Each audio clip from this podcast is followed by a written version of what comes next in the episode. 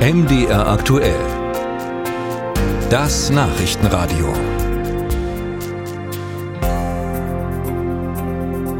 Im vergangenen September machte beim Kurznachrichtendienst X ein Tweet von Bundesaußenministerin Baerbock die Runde mit dem Tenor, der Krieg in der Ukraine wird in drei Monaten zu Ende sein. Was klingt, als würde die Unterstützung Deutschlands für die Ukraine bröckeln, stellt sich aber als Fake heraus. Das hat das Nachrichtenmagazin Spiegel recherchiert. Ulrike Köhler, Kollegin von mir hier bei MDR aktuell. Äh, was hat der Spiegel äh, genau herausgefunden?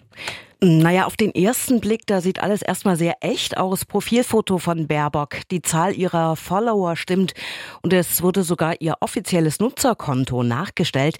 Der einzige winzige Hinweis auf eine Fälschung war ganz klein am unteren Rand des Eintrags zu erkennen. Dort fand sich ein kyrillisches Schriftzeichen. Die Urheber der Manipulation kommen also wahrscheinlich aus Russland oder stehen zumindest Russland sehr nahe. Das Außenministerium sagt, der gefälschte Tweet ist Teil einer pro-russischen Desinformationskampagne.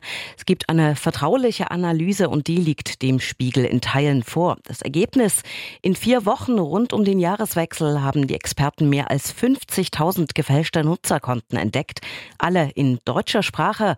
Und an manchen Tagen, da wurden mehr als 200.000 Tweets von diesen Konten abgesetzt. Hm, was äh, könnte denn das Ziel dieser Kampagne sein? Der Spiegel vermutet, dass es um Stimmungsmache geht, darum Wut zu schüren und das Vertrauen in Regierung, Demokratie und Medien gezielt zu untergraben.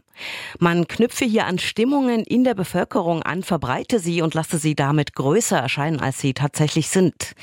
Das Auswärtige Amt ist in Aufregung, denn immerhin stehen in diesem Jahr unter anderem Landtagswahlen in Sachsen und Thüringen an, dazu Europawahlen und im nächsten Jahr im Herbst ist ja Bundestagswahl.